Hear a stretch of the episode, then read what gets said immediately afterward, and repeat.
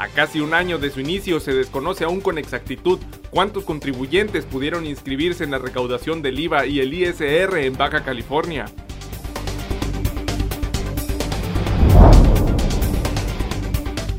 Disminuye en la entidad el número de adolescentes embarazadas, reportan autoridades estatales de la Secretaría de Salud.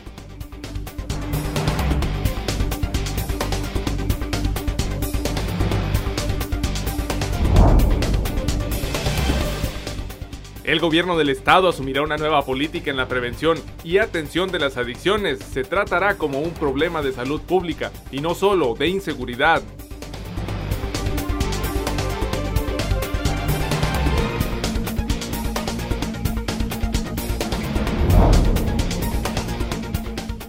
Para el año 2020, siete partidos en Baja California recibirán 157 millones de pesos para sus actividades ordinarias.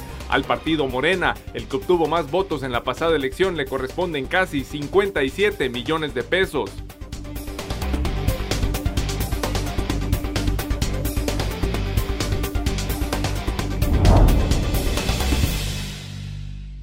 Premian a nivel nacional dos trabajos periodísticos realizados en Ensenada. Le presentamos uno de ellos, un documental que habla sobre las comunidades indígenas autóctonas y su singular sistema matriarcal.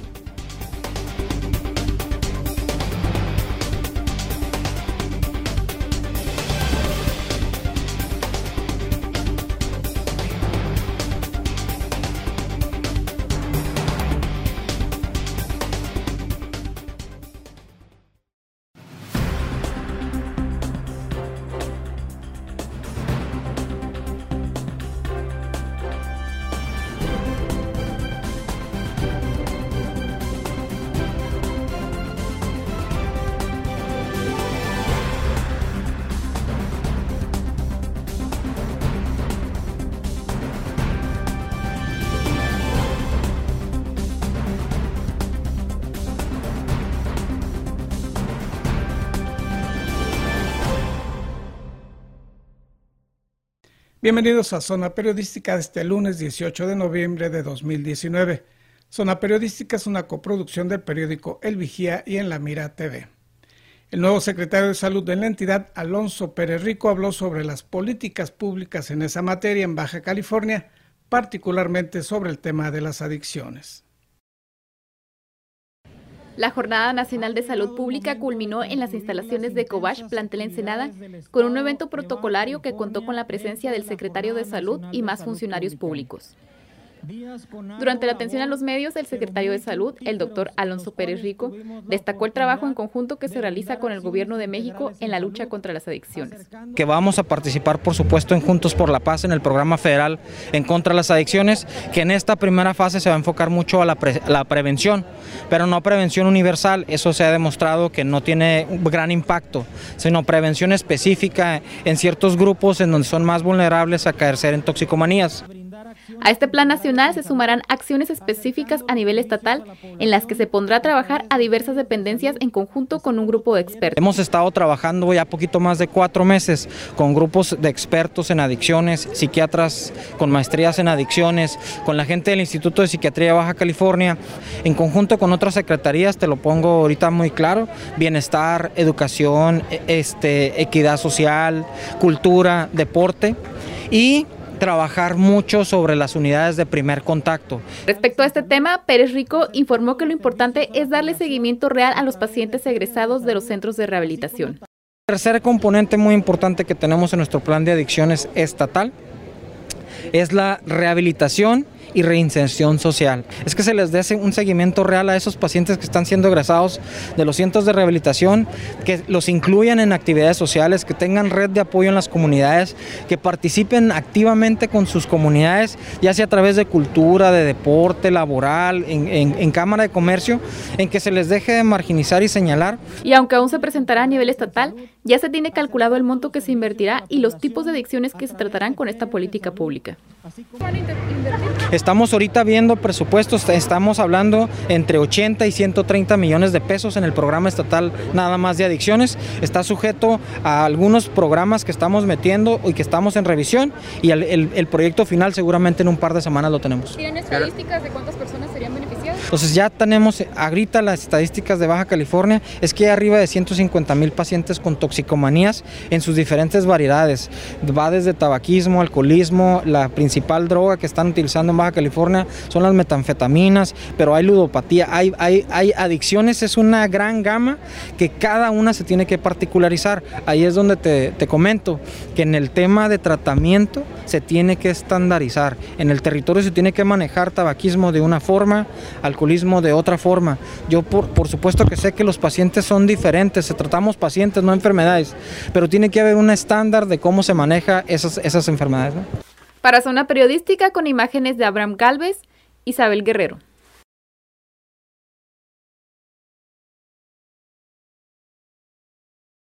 Marlon Tapia Valdés, director estatal de adicciones, habló del nuevo enfoque que se dará por parte de la administración estatal a esta problemática.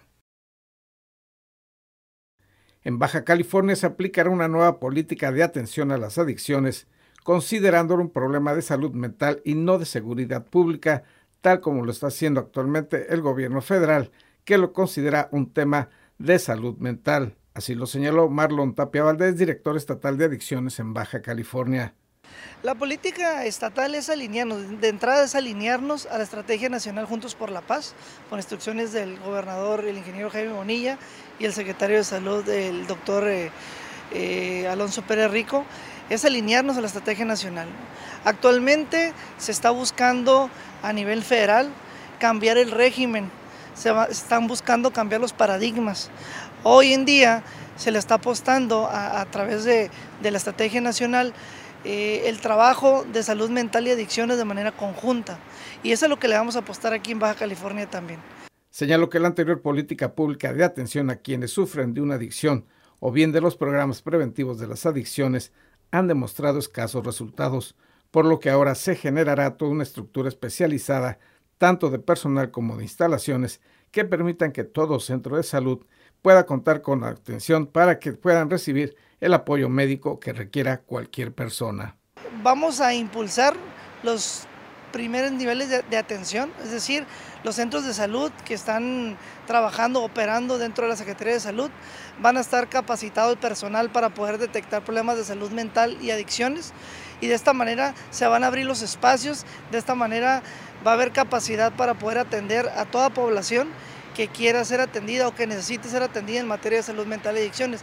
Además también le, estamos apostando a generar una serie de programas ya establecidos con una capacidad instalada que cubren los tres niveles de la prevención. Es decir, la población va a poder tener acceso a los servicios de salud mental y adicciones, ¿sí? cuando lo necesite, y con, con programas específicos. Y entonces lo, lo, que buscamos es que la gente no se quede sin la atención. Marlon Tapia Valdés estuvo en Ensenada para presidir la ceremonia de entrega de constancias a 42 personas de distintos centros e instituciones locales que participaron en un curso de 100 horas de capacitación para orientar o atender en el tema de las adicciones. Se necesita, dijo Tapia Valdés, crear una nueva cultura en torno a este tema y entender que la adicción es una enfermedad mental y no solo un aspecto de seguridad pública. Informó para Zona Periodística Gerardo Sánchez García. De acuerdo a las autoridades de salud, en la entidad se registra un importante descenso en el número de adolescentes embarazadas. Isabel Guerrero Ortega nos informa al respecto. Sí, a nivel nacional tenemos una, un promedio de edad de, de 14 años y medio, ¿sí? Pero nosotros aquí en Baja California el inicio de vida sexual activa está calculado en 16 años. Entonces, ahorita estamos generando un impacto en la edad, digamos, promedio inicial de las relaciones sexuales. Gracias al trabajo en conjunto de diversas dependencias gubernamentales y al interés de los jóvenes por vivir su sexualidad de forma responsable, en cinco años Baja California ha disminuido la estadística de embarazo adolescente. Así lo informó Rocío Linares, responsable de salud sexual y reproductiva. Y por ejemplo también lo que se ha visto ha sido una eh, disminución del embarazo en adolescentes, donde hace cinco años, por ejemplo, la prevalencia estaba en 33% y ahorita está en 28% aquí en Baja California. Aunque tanto los funcionarios de los servicios de salud y jóvenes puedan encontrarse ante la negativa de sus padres para recibir educación sexual, o adquirir anticonceptivos, legalmente pueden acercarse al centro de salud más cercano sin la compañía de algún tutor. De hecho, sí, nos encontramos varios casos, pero a final de cuentas, ellos ya por ley, y es un acuerdo a nivel mundial, tienen derecho a adquirir métodos anticonceptivos sin que medie, por ejemplo, el permiso o no permiso de los papás o el conocimiento de ellos. Entonces, ellos y ellas pueden ir a cualquier centro de salud a solicitarlo solos o en compañía de algún amigo, alguna persona de confianza, y eh, es completamente gratuito. Respecto a esto, Rocío Linares informó que los jóvenes pueden acudir a la clínica más cercana a su domicilio, aunque no sean derechohabientes, a fin de que puedan adquirir el método anticonceptivo que más ajuste a sus necesidades. En algún momento tendríamos que ajustar es el hecho de que tienen que ir pues con su menstruación en algunos casos o en el caso, por ejemplo, del condón ellos pueden ir libremente. Para Zona Periodística con imágenes de Abraham Galvez, Isabel Guerrero.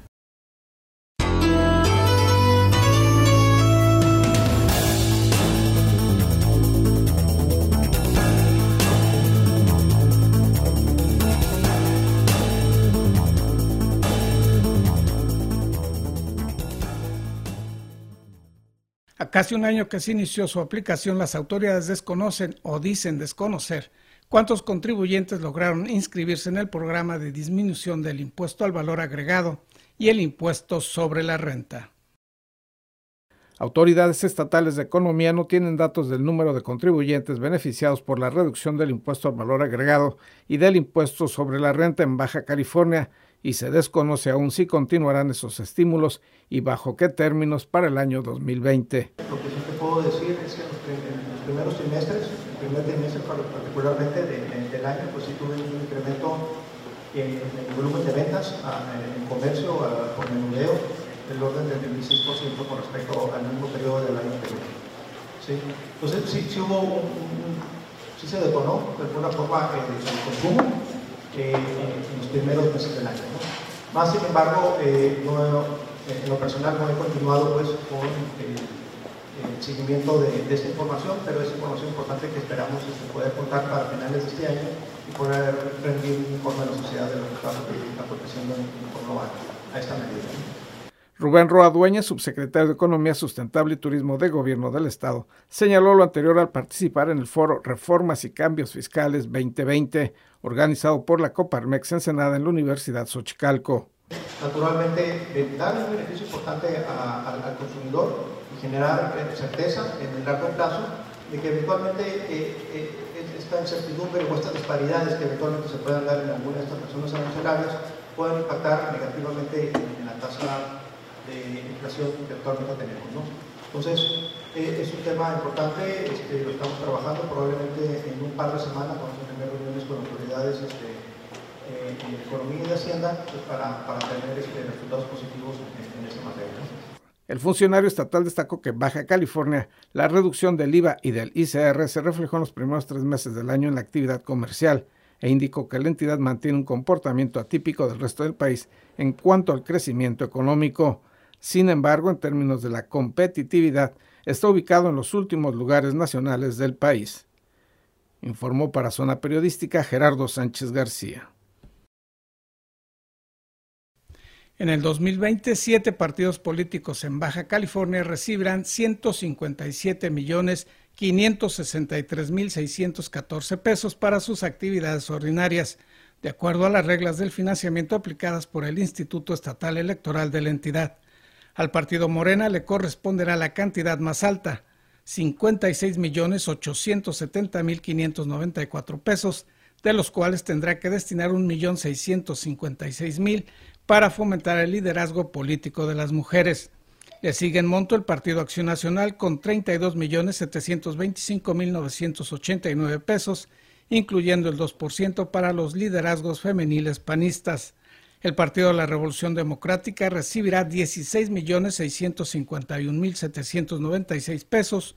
Movimiento Ciudadano obtendrá 14.959.684 pesos.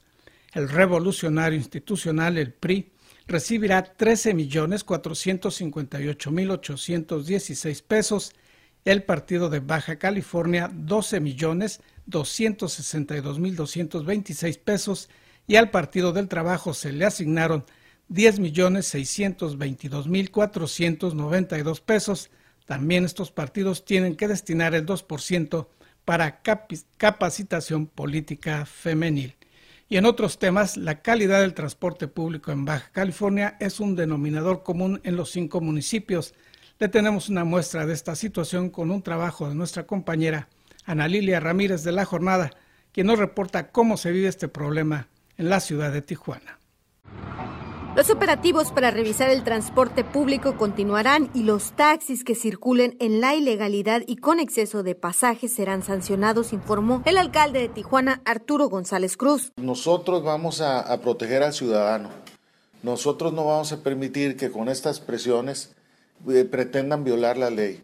Y yo los invitaría a que la respeten, que se sumen a mesas de trabajo propositivas para ver qué ajustes se pueden hacer, pero todo dentro de la ley y de manera transparente. No, aquí no va a haber eh, situaciones que se mencionaban que había anteriormente en otras administraciones. Las declaraciones se dan luego de que se filtrara un video en redes sociales donde inspectores de la Dirección de Tránsito revisaban un taxi tipo panel que trasladaba a 18 pasajeros cuando la unidad tiene capacidad para 12 personas, según el inspector de tránsito que narra en el mismo video. En momentos, la respuesta de los transportistas se subió de tono.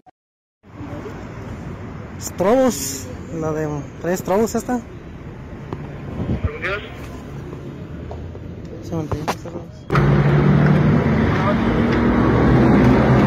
tres, cuatro, cinco.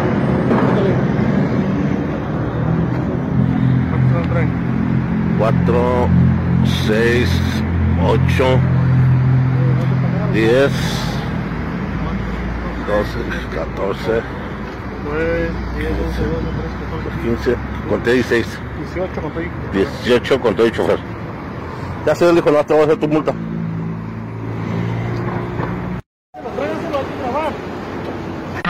Pues que mucha se creen, no que hijos de su puta madre. Simplemente estamos haciendo nuestro trabajo.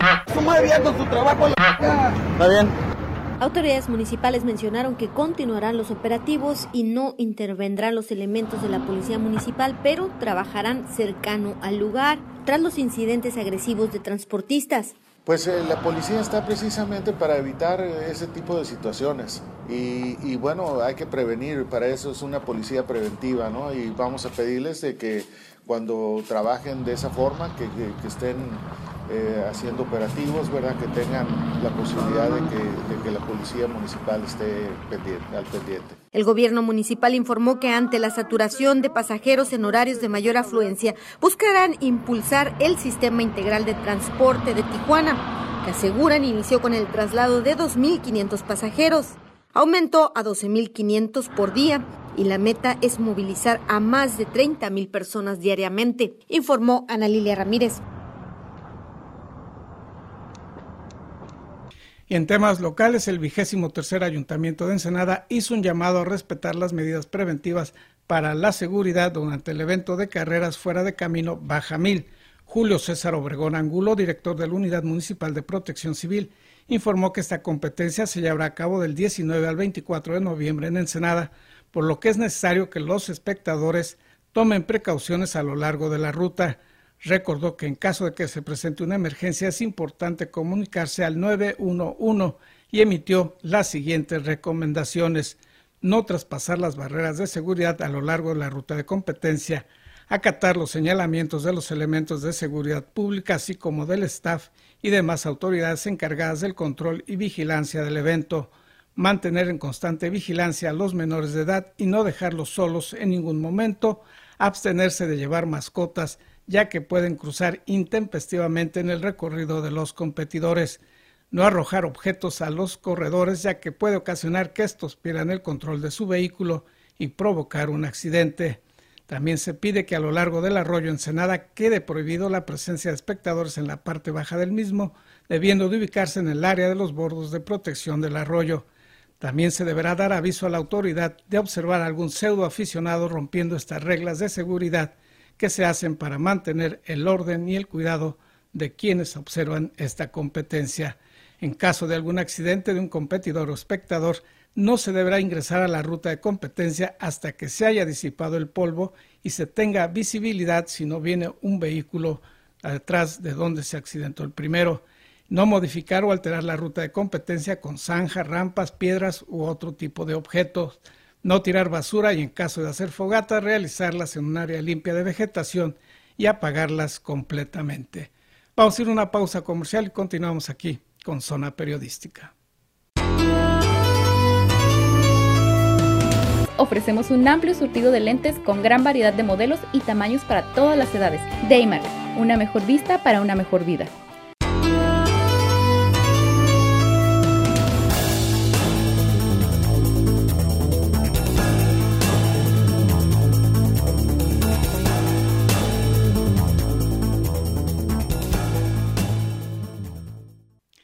Semana pasada, la Federación de Asociaciones de Periodistas Mexicanos, la FAPERMEX, dio a conocer los resultados del Premio México de Periodismo Ricardo Flores Magón y dentro de los diversos premios en la categoría de televisión, dos piezas periodísticas producidas en Ensenada resultaron ganadoras. Yuatán de Basabe con el reportaje Un lugar llamado Isla de Carlos y el otro de Marta Eugenia Dávila, Auca, Mujer Cumiay este último se transmitió por primera vez a través de En la Mira TV y se lo presentamos íntegro a continuación. Que tenga usted un excelente inicio de semana. Vamos a conocer directamente esta producción que habla sobre este sistema de matriarcal que existe en una de las comunidades indígenas autóctonas de Baja California.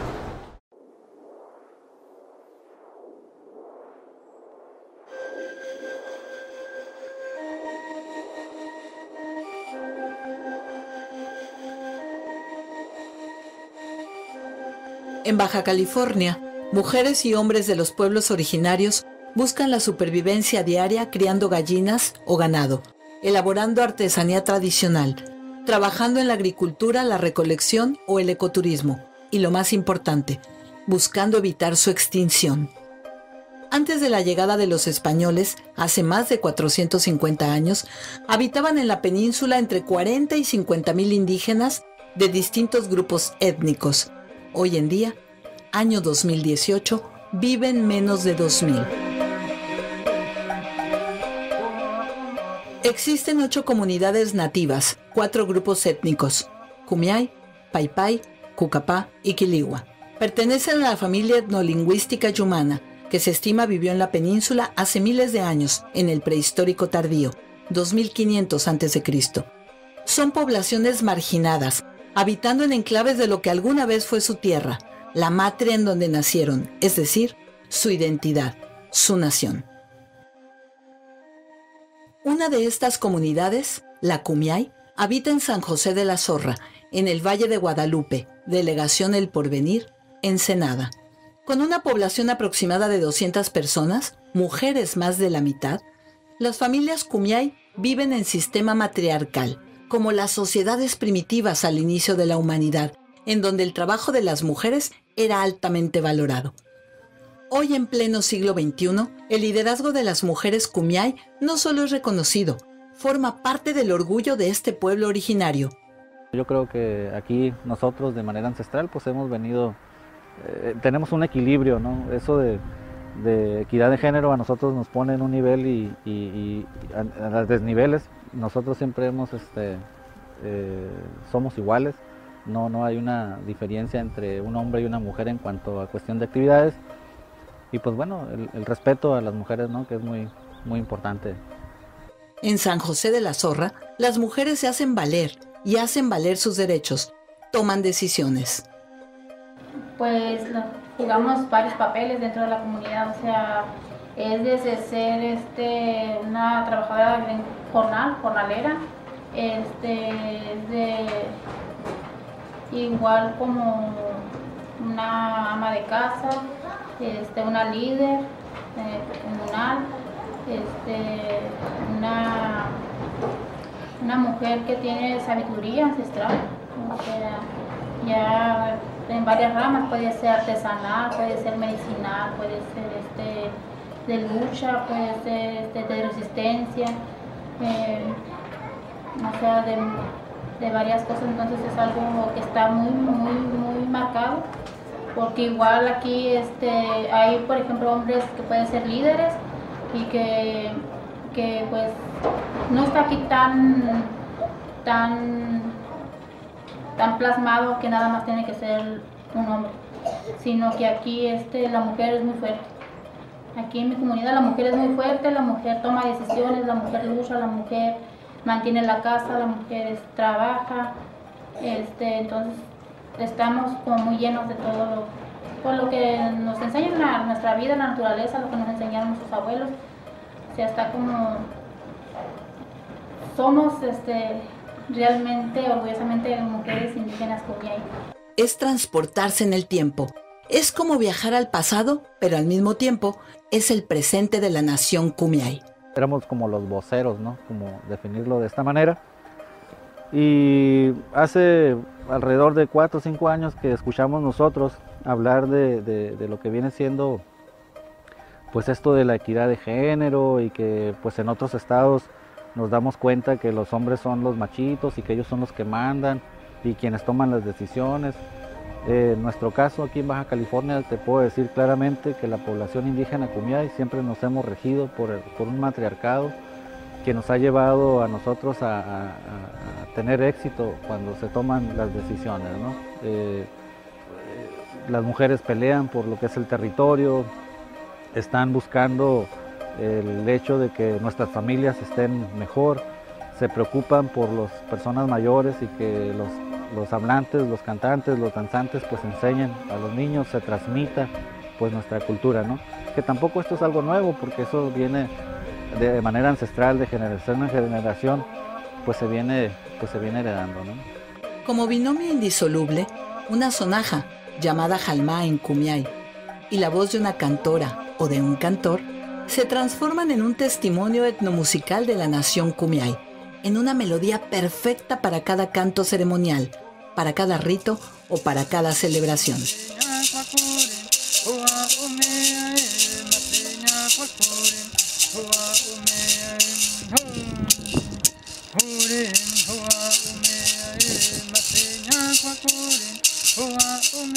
Para mí la participación de mujeres en mi comunidad pues principalmente es es un orgullo, un orgullo que creo que es más participación de las mujeres que hombres, no es tanto que sea igualdad, sino que es la mujer lleva, lleva la batuta en la familia, en la comunidad, y no solo de ahora, sino que de muchos más años más antes, después de la conquista, algo así, que se acabaron los hombres, entonces empezaron más mujeres a formar la bandera, porque somos iguales y también se tiene que tomar en cuenta las mujeres decisiones porque son las están diseñadas para, para, ser fuertes para, para, el trabajo, para la educación, para después de tener la familia tienen que atender otras situaciones, entonces es muy importante.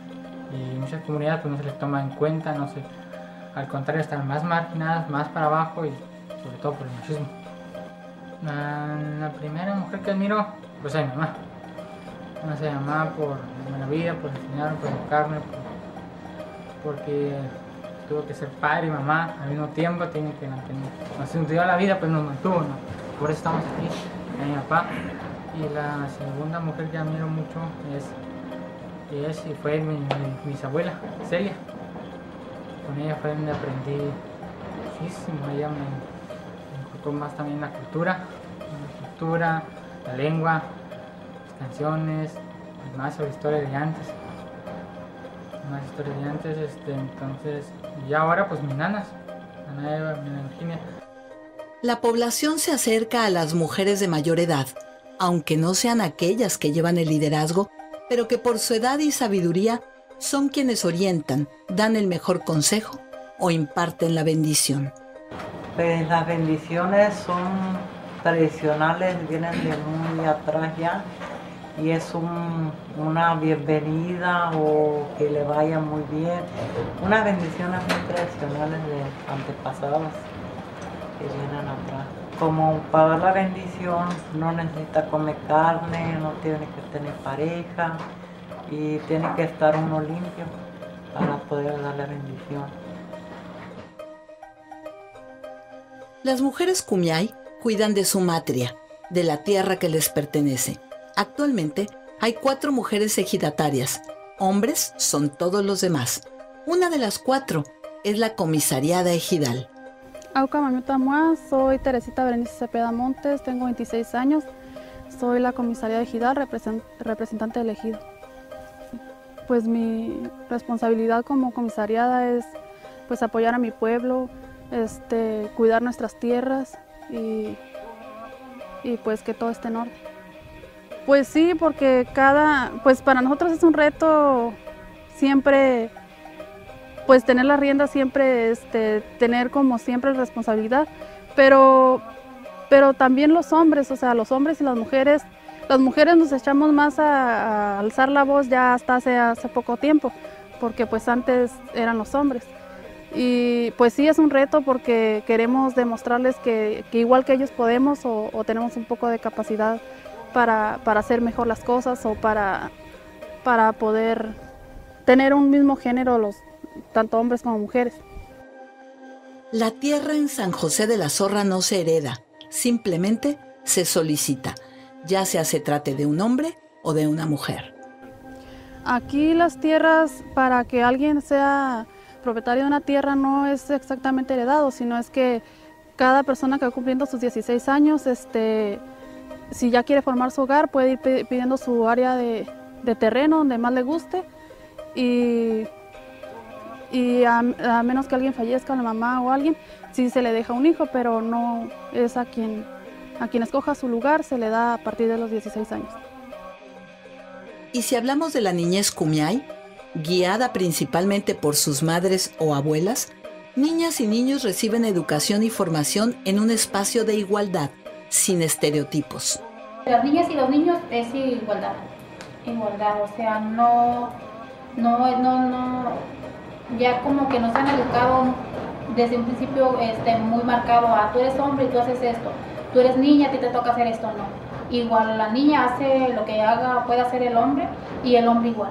O sea, tiene el hombre que cocinar, lavarse, hay muchos hombres solos y lavarse, cocinar, este, hacer las tareas que hacen las mujeres y las, bueno, las niñas, igual, este, igual las, niñas como los niños también igual, pueden andar a caballo, pueden eh, trabajar la tierra, pueden, igual como una mujer.